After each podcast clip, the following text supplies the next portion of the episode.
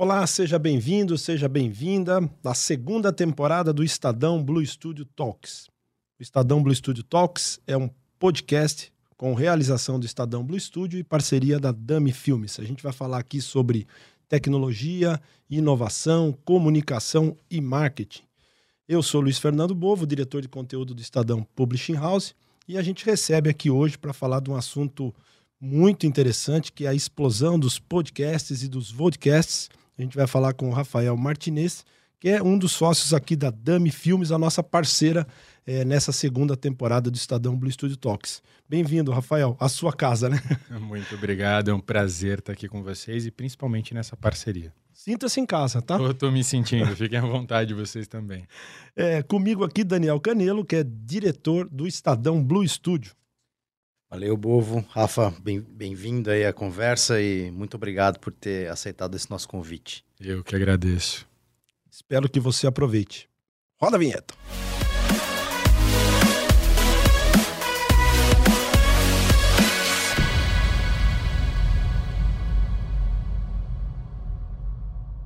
Rafael Martinez, sócio aqui da Dami Filmes. Rafael, queria começar aqui com uma, com uma pergunta para você é, que é, na verdade mais uma provocação até do que uma pergunta. O Brasil foi, sei lá, quase um dos últimos países a, a, a entrar na onda dos podcasts, né? É, hoje ele aí é o, é o terceiro no mundo em números absolutos de ouvintes e tal. É, você acha que o formato se esgotou?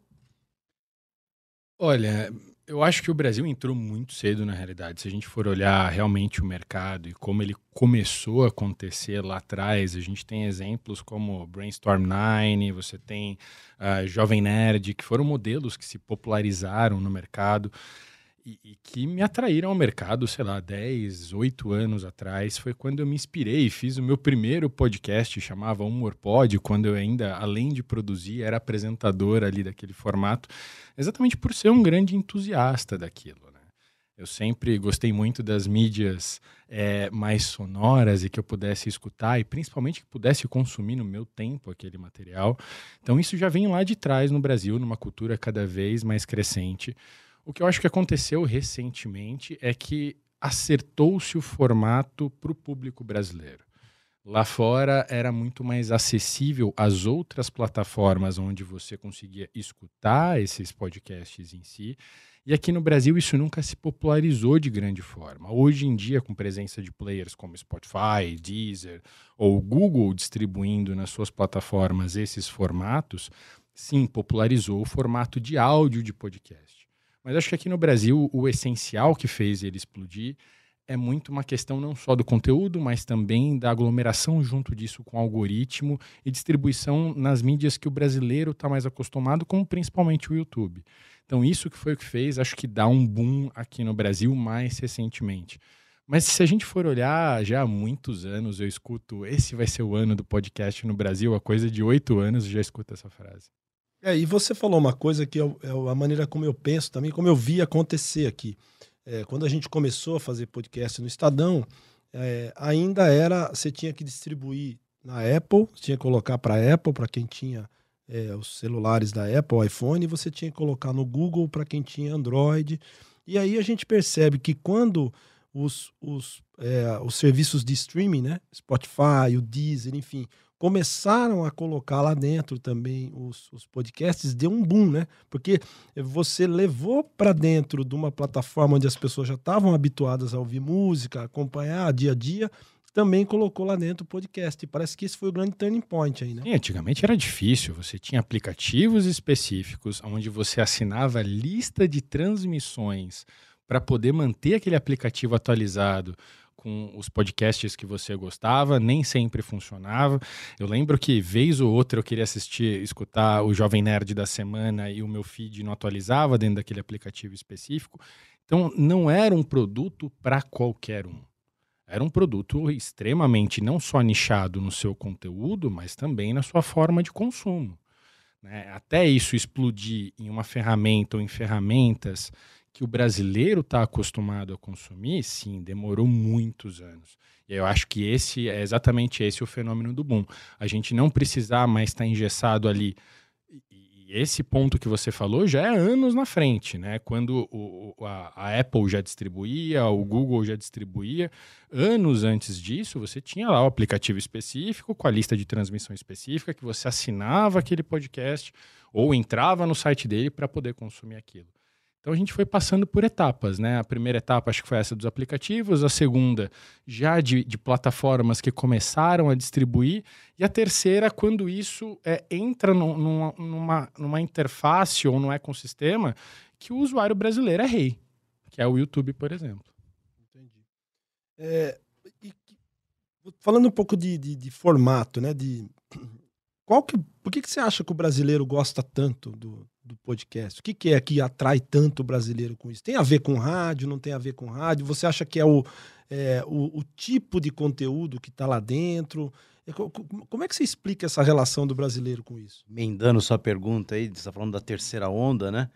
Qual, qual, que é o próximo passo? Qual é o, qual é o tamanho desse mercado? Vai crescer? Vai estabilizar? Quais são as principais tendências aí de curto prazo? Tá, vamos por partes então. É, eu acho que a próxima onda ela não está só ligada com esse tipo de criação de conteúdo mais livre, mas também muito ligada à venda direta de produtos. É, isso é muito que eu acredito. Se a gente for olhar o mercado da Ásia e como a comunicação do, dos mercados da Ásia está acontecendo nesse momento, você vê ali cada vez mais conteúdos voltadas para a voz de comando e venda direta de produtos. Então, esse eu acho que é o, o próximo caminho, não só da gente ver podcasts é, exacerbando conteúdos, mas também ter ali produtos e vendas e voz de comando durante esses conteúdos em si.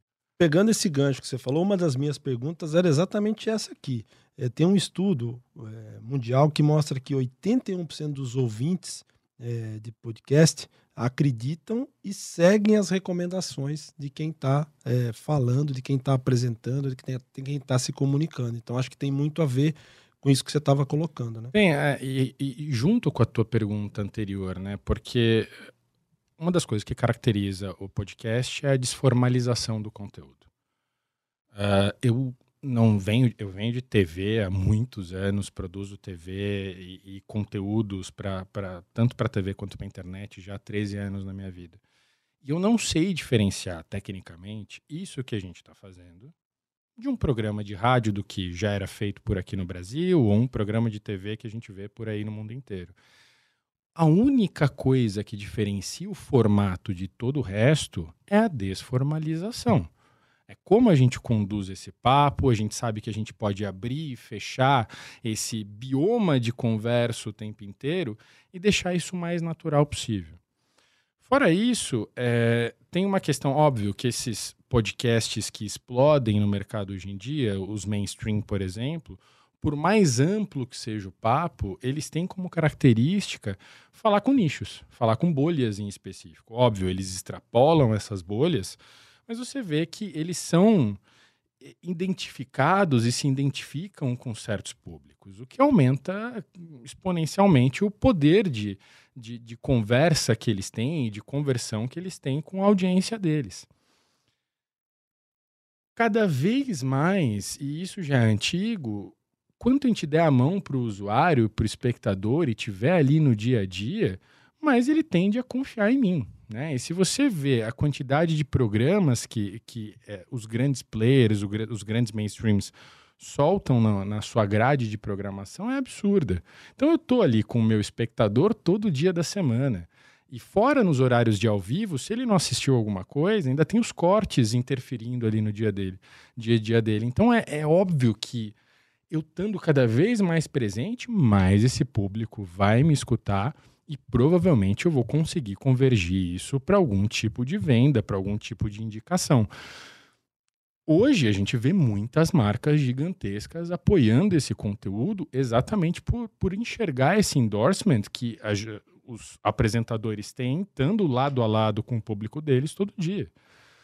E eu acredito que o próximo passo disso é os produtos estarem em cima da mesa e as vendas serem mais diretas e, e os programas se desdobrarem nessas outras vendas também a gente, eu tinha te perguntado do brasileiro. Você acha que o que, que atrai o brasileiro para isso aí? Eu acho que essa desformalização. É desformalização. Agora, você falou da desformalização, mas tem uma outra coisa que, enquanto você estava falando, eu estava pensando aqui, que é uma coisa que eu acho que ajuda muito, é o, o lance de você poder ouvir a qualquer momento, né? É, isso facilita, isso que, o, que a Netflix, que, que, os, os Spotify da vida trouxeram, que é você não ter que. É, acho que a você grande, não é refém. É, né? a grande diferença de uma grade de TV, de uma grade de, ou de um programa de rádio é que se você não ouvia o programa de rádio naquele horário que ele está passando, isso antigamente, você não ouvia mais. E também a questão geográfica. Né? Se eu quisesse ouvir uma rádio específica, eu tinha que estar em São Paulo, ou tinha que estar no Rio de Janeiro. Mas eu acho que esse fenômeno foi rompido mesmo antes do estouro dos podcasts no Brasil. Né? Você, mesmo pegando exemplos como, sei lá, Jovem Pan, por exemplo, Band, todas elas já estão se apoiando em, em, canais no YouTube já uhum. há anos, mais de 4, 5 anos provavelmente, para disseminação, utilizar como, como serviço de streaming ou, ou, ou, de vídeo on demand através dessas plataformas ou plataformas específicas para redistribuição de seus conteúdos, exatamente para que o, o, espectador não seja um refém constante da, da, daquela necessidade de assistir aquilo e estar tá preso num determinado horário. Mas ainda tem a questão da formalização. Né? Então, se eu for, se a gente for tirar ali todas as variáveis, fazer um troubleshooting do, do, do porquê que o brasileiro, ou porquê que o conteúdo em si funciona, é, eu vou chegar em duas variáveis. Tá? A primeira variável é a desformalização, a, a, a caracterização do conteúdo de uma forma mais lúdica, mais tranquila, mais jogada. Eu acho que o brasileiro gosta de consumir dessa forma, sem a formalização e sem aquele peso da informação como um todo. Uh, e a segunda questão é o algoritmo.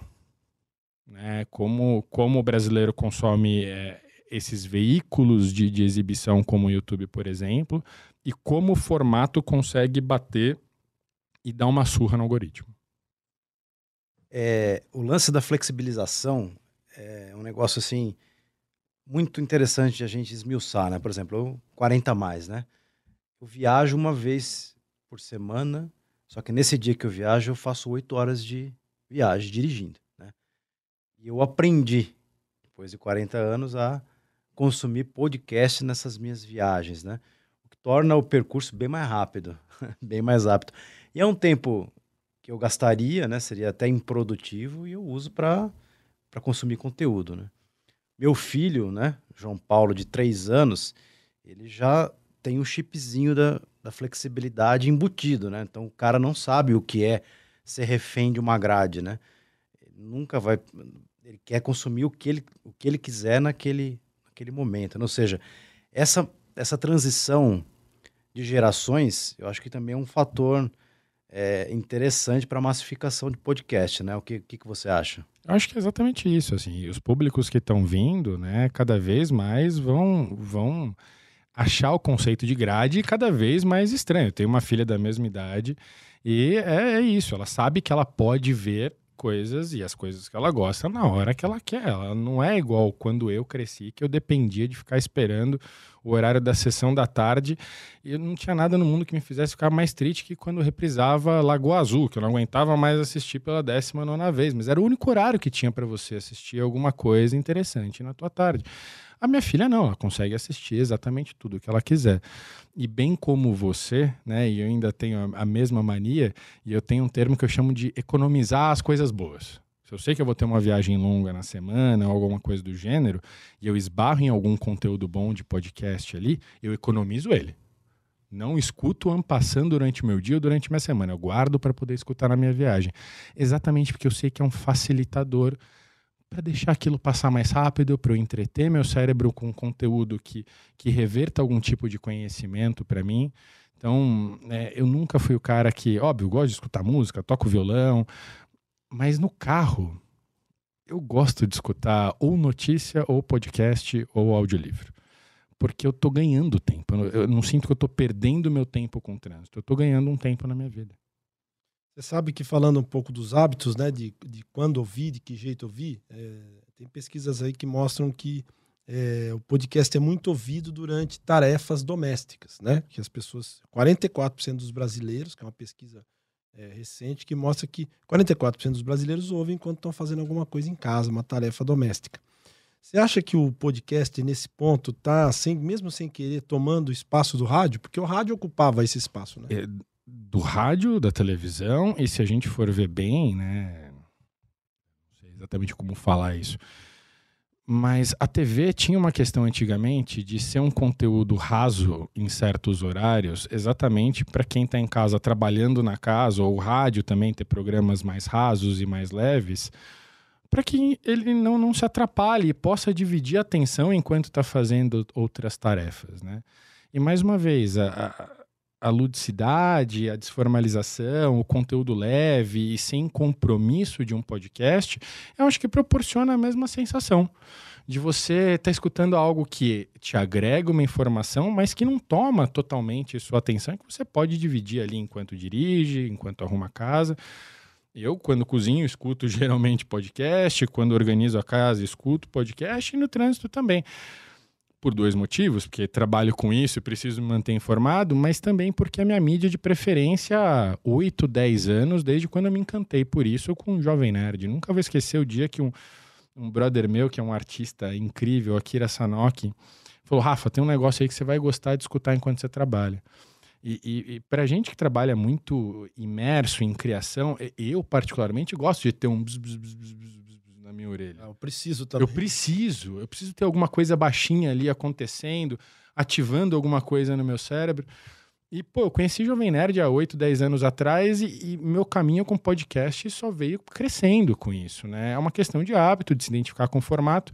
Mas acho que uma outra coisa legal é que num universo tão grande hoje em dia, de programas e tipos de conteúdo, vai ter algum que fale diretamente contigo seja no teu lado profissional, no teu lado pessoal, algum conteúdo vai bater muito de frente com aquilo que tu quer escutar. Vamos, se a gente fosse abrir teu Spotify agora aí, ou teu Deezer, sei lá, cinco podcasts legais aí para falar. O que, você, o que, que você ouve, né? O que, que você consome? Indicação aqui pra gente que vai viajar com, com, com especialista de podcast. Cinco. Inclusive viajar ainda hoje. Né? Preciso...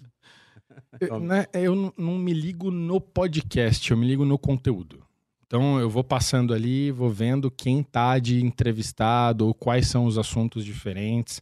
Eu gosto do podcast desde o do mais mainstream possível. Escuto Podpah, escuto Flow, escuto Primo Rico. Uh, gosto de podcasts mais nichados, onde a gente vai escutar, por exemplo, histórias e causos, que aqui no Brasil não é uma questão tão difundida, apesar de ter o seu público, mas lá fora é muito interessante. Gosto muito de escutar podcasts de tecnologia de fora podcasts voltados para a área de audiovisual de fora.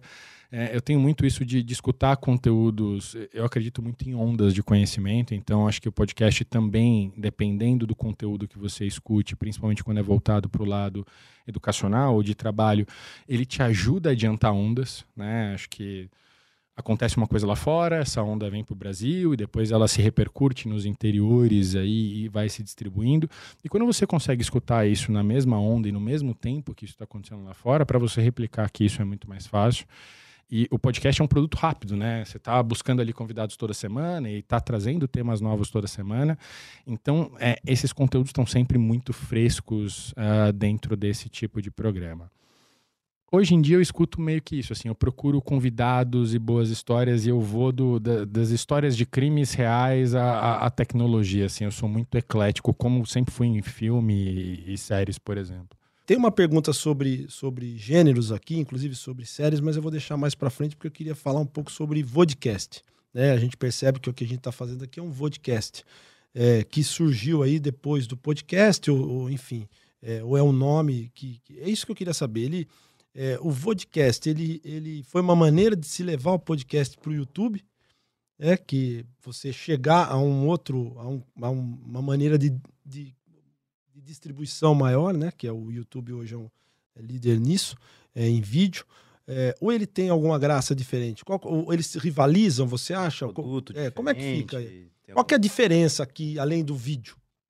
Eu acho que hoje o produto principal é esse o produto mãe é o podcast tradicional, onde não necessariamente todo mundo, onde eu comecei a consumir, tá? Onde não necessariamente todo mundo estava no mesmo ambiente, geralmente um estava na casa do outro, fazia uma chamada via Discord e isso era gravado. Isso foi onde eu comecei a escutar. Quando eu comecei a fazer podcast há oito anos atrás, eu já tinha essa visão, por eu vir de TV e rádio, de estar tá todo mundo mais numa mesa, conversando. É, a minha visão do podcast moderno, ele está muito mais, principalmente no mercado brasileiro, no acaso do que na técnica. Tá? É, obviamente é um, um, setup muito inspirado no que o Joe Rogan usou nos Estados Unidos e que acabou sendo popularizado no Brasil pelo Flow. Uh, onde você tem ali um tipo de câmera, tipos de microfone específico, não que tecnicamente, como engenheiro de broadcast, eu concorde com isso. E aí eu acho que o formato em si e, e o que aconteceu nesse meio tempo está muito mais ligado a, a algoritmo do que qualquer outra coisa. É um produto relativamente barato de se produzir, pelo tanto de subprodutos que ele te gera e como esses subprodutos vão bater em algoritmo e em distribuição para você. Então, por isso que eu acho que o vodcast, e, e não, não, a gente nem caracteriza isso aqui, aqui dentro como, como diferenciação. É podcast que se vai ter vídeo ou não, para a gente é podcast da mesma forma eu acho que ele se populariza mais por uma questão principalmente de algoritmo e do brasileiro estar tá mais acostumado com essa plataforma. plataforma. E aí, quando a gente distribui 30 cortes de um conteúdo de uma hora, inevitavelmente eu estou respondendo 30 perguntas a mais. Inevitavelmente, o algoritmo vai me dar 30 vezes mais chance numa aposta de entregar aquilo para o meu, meu espectador. Então, vou rodar ali uma campanha no TikTok, no Instagram, para tentar converter o máximo possível esses públicos para uma plataforma de áudio. Diferente de uma plataforma de vídeo, por exemplo, como o YouTube, onde eu tenho ali uma série de cortes me ajudando a empurrar isso fora impulsionamento, caso não orgânico que você queira fazer. E Rafa, você você fala né, de tecnologia, né, usa algoritmo né, como é, uma, uma expressão tecnológica, né? Aqui nos bastidores você me disse que eu posso tossir de lado que nada vai mudar na qualidade do som. Ou seja, é, do, do, momento que você começou, né, até os dias atuais, quão importante foi a, a evolução tecnológica para o seu negócio? Total. Inclusive a evolução do áudio, né? Se você ouve um, no Spotify um disco de 1980 e aí você ouve o podcast do Estadão Blue Studio Talks na sequência, você vai ver a diferença de áudio, né? Total, total. É, apesar de algumas coisas serem, serem iguais até hoje. O projeto de microfone que a gente está usando agora é um projeto dos anos 70, basicamente. Mas que se mantém atual, com corpo, com, com uma voz importante até hoje no mercado. Mas se não tivesse evoluído, a gente não estaria tendo essa conversa aqui hoje. Né? Há oito anos atrás, o custo para se implementar isso daqui era outro. Há quatro anos, outro. E hoje em dia, o custo de implementação de um estúdio desse, com uma qualidade dessa, é algo, é algo que viabiliza para empresas como a minha implantar alguns, alguns estúdios desse em São Paulo para que empresas ou, ou, ou marcas possam fazer os seus programas. E isso é transferido para o cliente final, né? Para que o cliente final tenha um custo de produção baixo e consiga produzir o seu conteúdo de uma certa forma. Então, várias barreiras foram sendo é, é, dirimidas aí nesse meio do caminho, mas fora isso, a qualidade foi aumentando.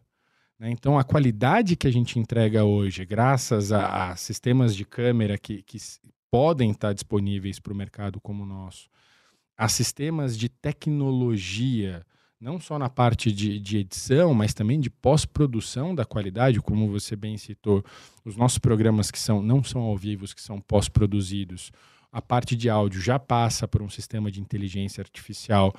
É que assim, nem o meu melhor técnico de áudio consegue bater na qualidade dessa inteligência. Então, cada vez mais o mercado e a tecnologia vem trazendo a possibilidade para que empresas como a minha, como a de vocês e como empresas menores possam produzir conteúdo de forma massiva e se comunicar com o seu público, com seus clientes.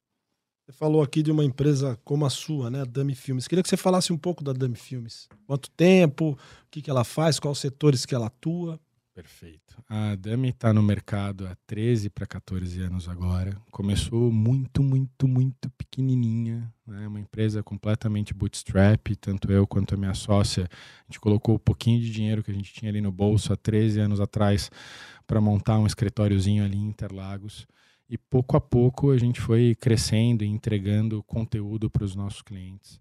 Acho que o grande diferencial nosso em relação a, ao mercado é que nós somos donos de toda a cadeia produtiva. Então, do estúdio que a gente está hoje, a mão de obra, aos equipamentos, é tudo nosso. A gente não depende de nada de terceiros para entregar um bom produto. Então, tanto o nosso custo-benefício quanto o nosso turnover, ele é muito assertivo para o pro produto e para o cliente que a gente entrega. Uh, nós especializamos em novas tecnologias dentro do audiovisual. Acho que a, Mari brinca muito que a minha, a minha função dentro da empresa é muito mais pesquisa e desenvolvimento do que ser um diretor, que é a minha formação.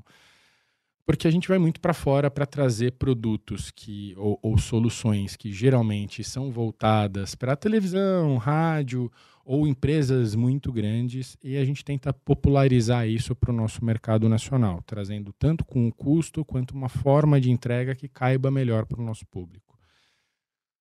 Live Stream é um dos produtos que a gente é mais conhecido no mercado nacional. Hoje em dia a gente atende instituições como Sala São Paulo, MASP, Teatro Municipal, uh, empresas como GetNet, por exemplo, o Grupo Santander a gente atende muita gente no mercado de transmissão ao vivo, uh, conteúdo institucional e alguns produtos para TV. Já dois anos a gente está indo para o terceiro.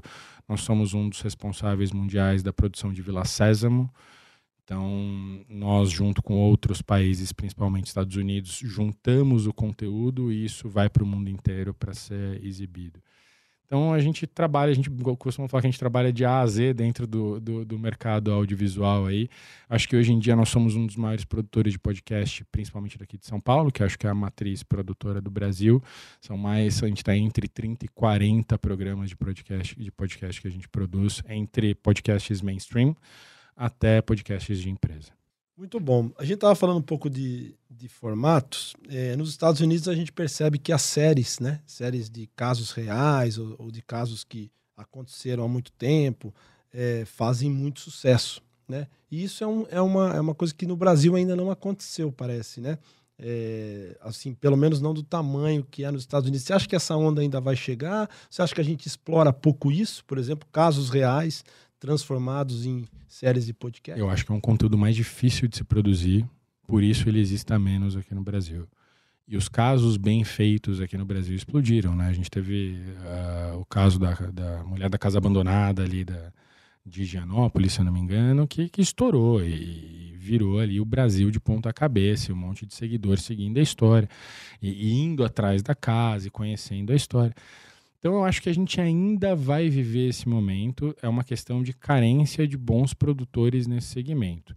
Se a gente for olhar, inclusive, para YouTube, não só para o mercado de podcasts, o que a gente chama de true crime, de, de desse tipo de cenário, está começando a explodir no Brasil. Né? Você pegar os canais de true crime que tem no YouTube, eles estão realmente explodindo. Então, eu acho que não demora muito para cada vez mais a gente ter novos aí produtos de podcast nessa área.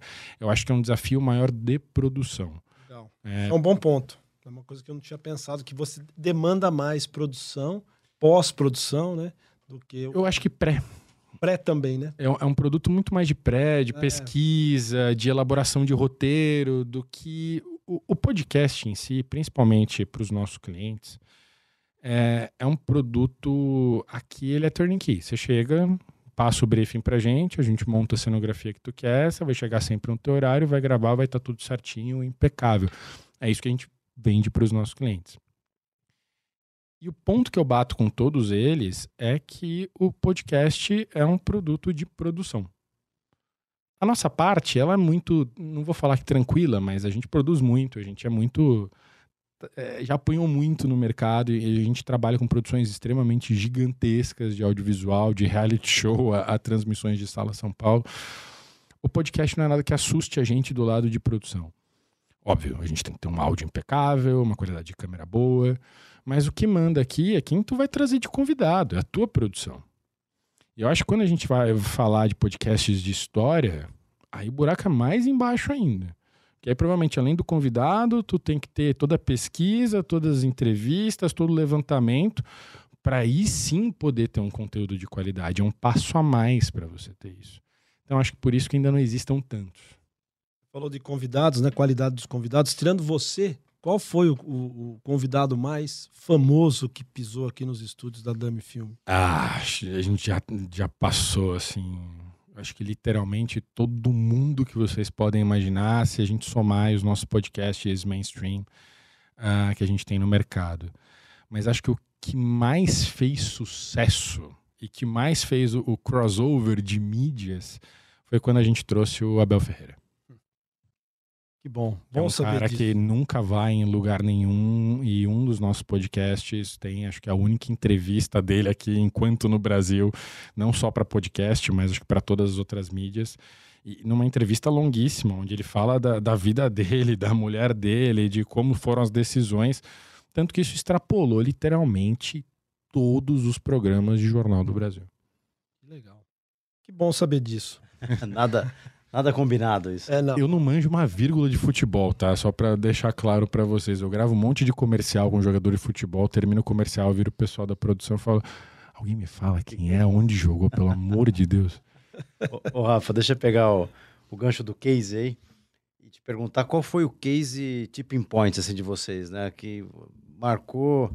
Bom, agora deixei de ser a. E, e sou, e sou realmente a, da, a né? Acho que na é. parte de podcast, acho que é indubitável a gente falar do Tica, o Ticaracati Cast, da época que ele surgiu. Acho que a gente tá ali entre os cinco primeiros de, de mainstream grandes que estouraram no Brasil. Veio Flow, Podpah, e a gente tá ali meio que na sequência depois de Inteligência Limitada.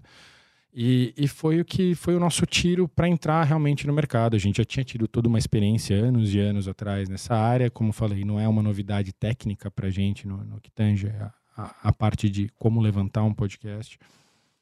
Mas na parte de entender público, entender algoritmo e, e de como distribuir isso e do que funciona, do que não funciona, eu acho que o Tica foi um grande divisor de águas, foi um flagship, foi o que a gente mostrou para o mercado que a gente sabia fazer.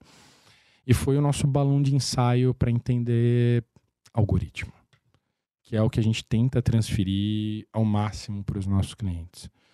Acho que esse é o nosso maior case de sucesso. Você, tá, você fala bastante de algoritmo e de, de como, como aproveitar né? É, o, o, algoritmo. E pelo que eu percebo, isso é um grande diferencial aqui, porque não é simplesmente você ter o podcast, você ter o, um bom convidado, mas também passa por você fazer um bom trabalho de distribuição ou de não só de distribuição, mas de pensar nessa distribuição. Quais os cortes que eu vou fazer aqui, quais as palavras-chave, tem que ter um trabalho de SEO. Como é que é essa inteligência digital que vocês têm aqui que ajuda o, o cliente nisso? Eu vou te dar um exemplo específico e bem factual. Tá? Uh, a gente faz até muito teste AB de formato de corte para redistribuição em TikTok, por exemplo.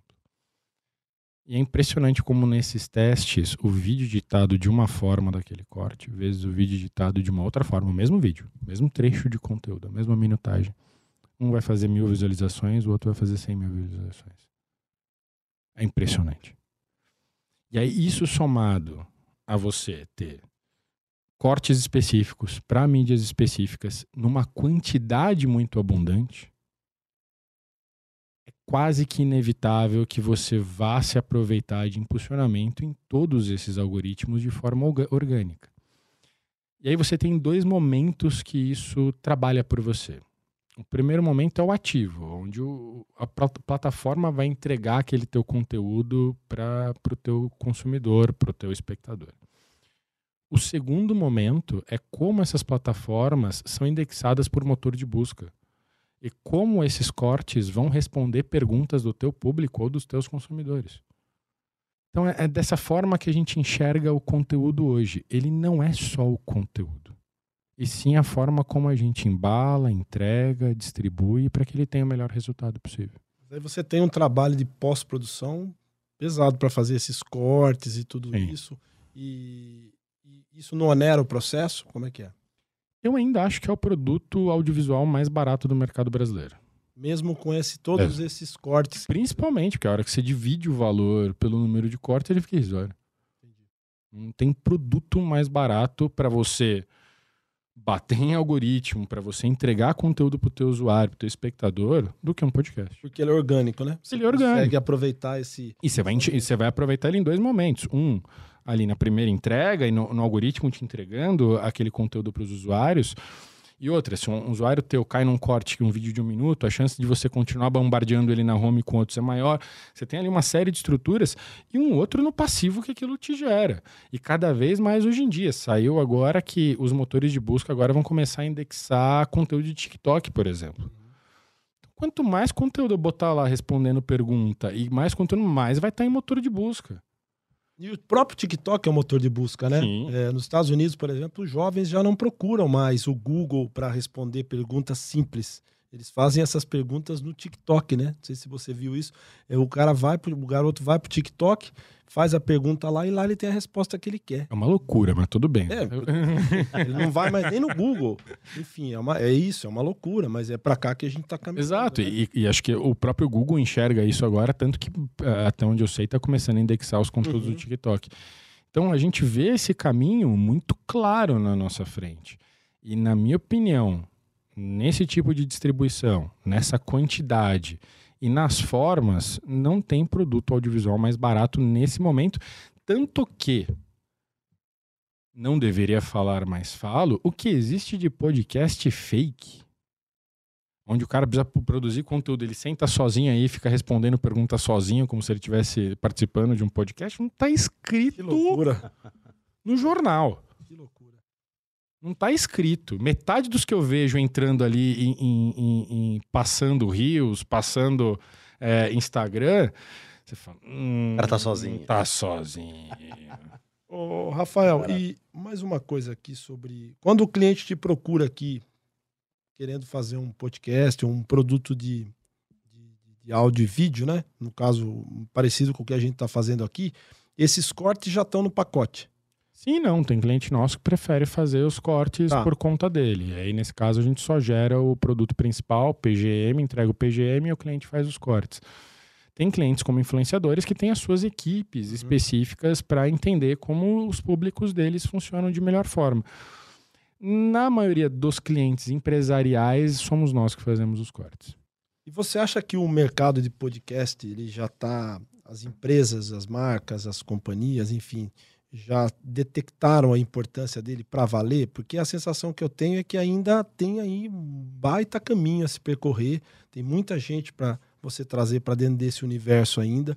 A gente percebe que é, não, não gosto muito dessa palavra influenciadores, mas é, é, você vê que tem muita gente que está deixando é, as TVs tradicionais, pe- pessoas que estão saindo dos grandes veículos né, é, tradicionais, estão se dedicando agora à produção de podcast, por exemplo. A gente vê muita gente indo para esse, esse mundo, sinal de que talvez essas pessoas estejam percebendo que tem um potencial aqui. Como é que você vê assim, o, o, o quanto esse mercado tem de, de, de de empresas e de marcas já no seu ecossistema e quanto a gente ainda pode crescer aqui? De várias formas, né? Como a gente falou agora, produzir podcast é, eu acho que é o produto de custo-benefício mais em conta do mercado audiovisual. E da mesma forma que anunciar num podcast, ele funciona muito bem porque você está ali, um, usando a ratificação dos apresentadores do programa para ratificar o teu produto, serviço, venda, seja lá o que for. E dois, você está tendo a ratificação de convidados que estão indo naqueles programas. Então, às vezes, vai um convidado muito importante ali no teu programa, enquanto está fazendo um merchan de uma marca. E o cara ainda aproveita e dá uma ratificada ali junto. Eu vi isso com pessoas que têm um cachê altíssimo acontecer na minha frente e acontecer de graça.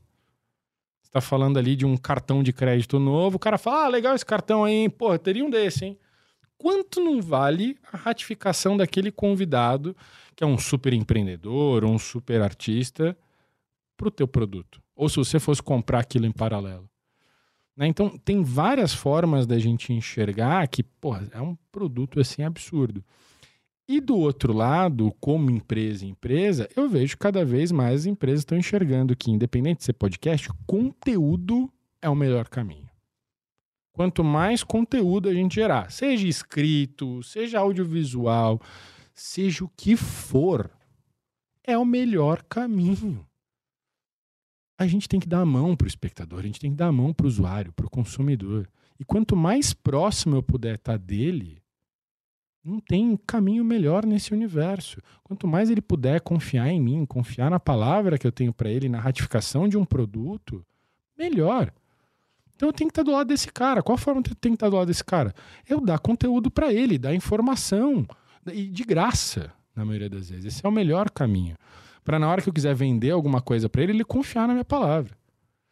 Então, cada vez mais eu vejo as empresas entendendo isso, que tem que produzir, produzir, produzir, produzir. E quanto mais elas produzirem conteúdo, melhor o caminho vai ser para todo mundo.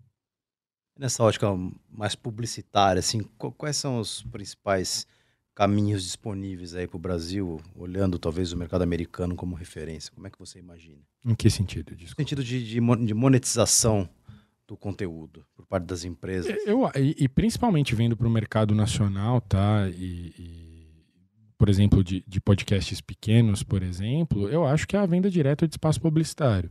Né? Não, não é fácil você monetizar um, um, produto pequeno no, no sentido de, de clique, de publicidade externa, como um Google, por exemplo. Mas é muito mais fácil você gerar números específicos para uma audiência específica e formatar um plano de venda para publicidade para pessoas daquele meio. A gente tem um caso aqui de um, de um programa de podcast voltado para a área de seguros. Provavelmente vocês nunca ouviram falar desse programa. Mas na área deles, eles são super famosos. Chama Insurcast. Eles são super famosos. E o programa deles tem mais patrocinador do que muito programa grande que eu conheço. Porque eles falam para um determinado público. De uma forma direta, com uma voz ativa interessante, com uma voz de comando o público deles confia. Né? Então, acho que esse é o melhor caminho. Criar formatos internos dentro do produto, do, do conteúdo, para poder se vender algum tipo de produto. E se a gente for ver, não sei nem se mercado americano, mercado asiático, ele está indo para um, uma, uma shoptimeização do conteúdo, na minha opinião. Você falou de mercado asiático, mercado americano. Quando vocês olham para fora, né, para se inspirar ou para ver o que está acontecendo, é, para quem vocês olham? Ou de que maneira vocês olham para cada um dos, dos países ou das Hoje em dia eu tenho olhado muito para o mercado asiático, honestamente falando. Já olhei muito para o mercado americano, já olhei muito para o mercado europeu, mas eu acho que na massificação de conteúdo e entender movimento tá mais fácil, até por uma questão quantitativa, é. olhar para o mercado asiático. E eles estão mais evoluídos do que os outros mercados, na minha opinião, nesse momento. No sentido de conteúdo? Quantidade de conteúdo, conteúdo, diversificação, estratégia. Os caras são muito grandes, tem uma população enorme, os caras já estão tentando de tudo há muito tempo. E, e, cada vez mais você vê eles acertando alguns formatos, você fala, hum, a hora que isso aqui popularizar, vai mudar muita coisa. Tem, tem cenas na, da Ásia que você vê fila de influenciador, assim, de 50 influenciadores com o celularzinho na mão, do lado do outro, microfoninho, vendendo produto em live surreal. É o tal do live shopping, né? É surreal. É, é uma das coisas que eu mais acredito para os próximos anos aqui no Brasil. Isso ainda não chegou aqui para valer. Vai chegar agora com a Demi. Estamos é, no caminho desse ano para montar aí uma estrutura de estúdios voltada para live shopping. Perfeito. É, mais uma coisa que eu queria saber de você aqui, que é o seguinte: o, tivemos o ano passado né, o Flow, o Podpah, que fizeram muito sucesso aqui, é, aqui no Brasil. O que, que, você acha que é o segredo do sucesso desses caras? É o conteúdo, o formato, as duas coisas, é essa coisa de usar bem o algoritmo? O que, que você atribui aqui o sucesso desses caras? Eu acho que assim, primeiro foi a questão de momento caras todos se destacaram, não estou botando em xeque qualidade nem nada. Isso é um ponto já sine qua non, o conteúdo é bom por si só. Óbvio, respeitando seus públicos, respeitando suas características, vai ter gente que vai olhar para um e vai falar não gosto, vai ter gente que vai olhar para outro e vai falar eu adoro e tá tudo bem. Mas eu acho que o primeiro ponto foi timing.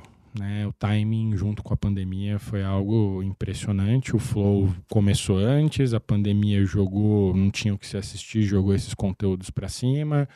O Podpah já veio numa contrabalança do Flow, é, entendendo que existia um público que estava desassistido ali de classe C, D, E, e, e obviamente também consumido por A, B e C, mas é, que tinha um público que estava mais desassistido e começou a criar um, um conteúdo mais voltado para esse tipo de linguagem. Mas, mais uma vez, eu acho que é o descompromisso com a formalização, com o, o poder estar tá aberto a convidar quem quiser e, e estourar as bolhas que geralmente estavam pré-definidas para certas instituições. A, a forma como eles se mutam, no sentido de mutação, é muito mais rápido do que as instituições. Né? Como aqui, se a gente quiser virar esse cenário de ponta cabeça, quem vai falar não pra gente? É a mesma coisa com eles. Se eles quiserem criar um formato novo para testar amanhã, eles vão fazer e é o que eles têm feito. Tanto que está acontecendo o fenômeno que está falando, eles trazerem pessoas de TV para começarem programas que originalmente eram oriundos da TV para um mistão descompromissado entre podcast, formalização, formato de TV, rádio, que a gente não entende mais muito bem a diferenciação na minha opinião, nunca teve diferenciação tirando a formalização, mas cada vez menos eu acho que a gente vai ver essa diferença nesses formatos ou nessas mídias, pelo menos do nosso lado de internet, eu acho que cada vez menos a gente vai ver isso. Do lado de TV e, e de rádio é aquilo, grandes instituições, maneirismos mais engessados de, de se resolver as coisas, mas cada vez mais você também vê se aproximando em formatos mais parecidos do que a gente vê na internet. Em contrapartida, a internet está indo para formatos mais parecidos com a TV, mas com frescor e a mutação mais leve que a internet deixa. Então, acho que é muito isso que faz esses programas em si terem sucesso. O, o, a, a falta de, de, de, de compromisso em se manter igual em eles poderem se mutar e entender o que o público pede de uma forma muito mais livre e trabalhar algoritmo com isso. Perfeito. E, e você estava falando de, de, novidades, né, que a Dami está trazendo aí. Eu queria saber quais as outras novidades que você imagina que possam acontecer aí num curto espaço de tempo, tirando essa coisa do live shopping, para onde a gente pode caminhar aí no sentido de novos formatos, de novos é, de novas é, maneiras de contar história, enfim. Como é que você imagina que é daqui para frente? A é gente conteúdo, chegou, né? É, a gente chegou até aqui, legal. E daqui para lá? É, eu acredito muito que cada vez mais a gente vai ver conteúdos independentes e, e relativamente ligados a empresas a fazerem o caminho para televisão ou para plataformas de streaming. A gente já vem testando isso dentro da Dummy já faz algum tempo, criando branded contents que sejam tácitos, onde você não, não perceba que esse conteúdo pertence realmente a uma marca e distribuindo isso para a televisão. Uh, eu acho que o universo é muito cíclico, né? Principalmente na nossa área, as coisas se repetem. Né? Se a gente for pegar lá atrás, assim, os, os brinquedos, os desenhos animados que eu gosto só existiram porque marcas de brinquedo pagaram para aqueles desenhos animados. Eu tava contando isso pro meu irmão esses dias. Eu falei, sabe, He-Man, é, Tartarugas Ninjas, só existe porque eram brinquedos, não o caminho inverso. Na cabeça deles não faz o menor sentido. Mas é porque a galera queria lançar brinquedo, para lançar brinquedo você cria um desenho que é muito mais barato do que você comprar espaço de mídia que você precisa para fazer aquilo acontecer. Então eu vejo tudo muito meio que nesse caminho hoje em dia. A gente fez um, um, não vou falar um teste porque vendeu demais, vendeu milhões durante o programa, mas a gente criou um reality show para um cliente nosso com duas versões, uma versão para YouTube ao vivo durante 196 horas, venda, venda, venda, venda, venda, venda. Era uma prova de conceito, você tinha ali sete participantes numa casa que a gente construiu, investimento sei lá, de 4 milhões de reais.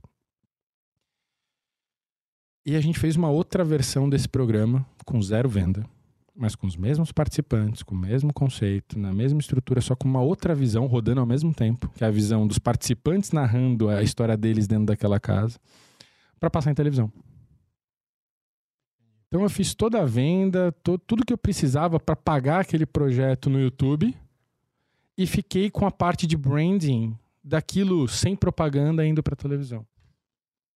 Então é um reality show que quem assiste na TV não sabe que é um conteúdo de marca. Não, e é isso que você está falando, é, é, compõe uma estratégia, né? Que eu acho que é isso que é o podcast ele tem que ser pensado, o podcast, o podcast, o, podcast como parte de uma estratégia, né? Sim. E às vezes ela não vai ser, ela pode ser a única, mas muitas vezes ela vai ser um pedaço da sua estratégia e de uma maneira para você atingir o seu público de um jeito diferente, às vezes de um jeito mais efetivo. Falando de setores que, é, por conta do seu trabalho aqui na DAMI nesses quase 14 anos aí, 15 anos, é, quais são os setores que você acha que mais utilizam, que melhor utilizam esse formato? Setores da, da de marcas, enfim. Quem que você acha que está mais maduro nisso? Olha, é difícil falar, viu? E, e, a gente vê experiências em todos os setores. A gente tem cliente aqui desde laboratório médico, médicos, instituições de seguro, tem podcast até de taxista aqui dentro. Então, assim, você vê ensaios em, em, em, todas as áreas, sabe? A gente faz podcast de, de uma das maiores cervejarias do Brasil, por exemplo. Mas ainda você vê que tá tudo ainda mais tímido. Agora, e, e, inclusive eu tenho muito orgulho de falar que é de como parceiro que participou aqui do, do programa também. A gente vem no ensaio de, de um híbrido entre televisão e podcast junto com a Get. Para esse ano ainda é muito importante, então. Mas tem uma coisa aí que eu acho que é um ponto importante, que é o, o conteúdo, né? Quer dizer, não interessa muito bem o segmento que está trabalhando isso. O importante é a visão que eles têm aqui do conteúdo que vai ser levado àquele público, né? Porque senão você fica sempre na bolha, né? Se você fica falando só do seu produto ou só daquilo. Qual que é a lógica disso? Faz, Vou falar para quem já me consome. Eu quero você, falar e romper essa bolha isso. o tempo inteiro. Para você estourar essa bolha aqui, você precisa ter conteúdos interessantes. É difícil eles saberem disso, sabia? É complicado. É difícil falar isso. É, é, às vezes eu tenho conversas intermináveis com clientes sobre isso e eu, eu sinto que eu termino a conversa e eles ainda querem falar para as mesmas pessoas. O que na minha cabeça não faz sentido. Eu falo, esse povo já consome de vocês. Para que, que a gente vai ficar batendo neles o tempo inteiro? Vamos abrir um pouquinho mais, vamos extrapolar essas bolhas um pouco mais e tentar adquirir novos públicos, né? E a conversa que a gente tem sobre branded content, né? Até que ponto o branded content ele pode ser valioso ou não para uma estratégia, né? Depende daquilo que você quer levar. O que eu costumo dizer é, se o conteúdo for bom, se o conteúdo for é, ele de alguma maneira ajudar quem está ouvindo, quem está lendo, quem está assistindo, não interessa muito quem está pagando essa conta.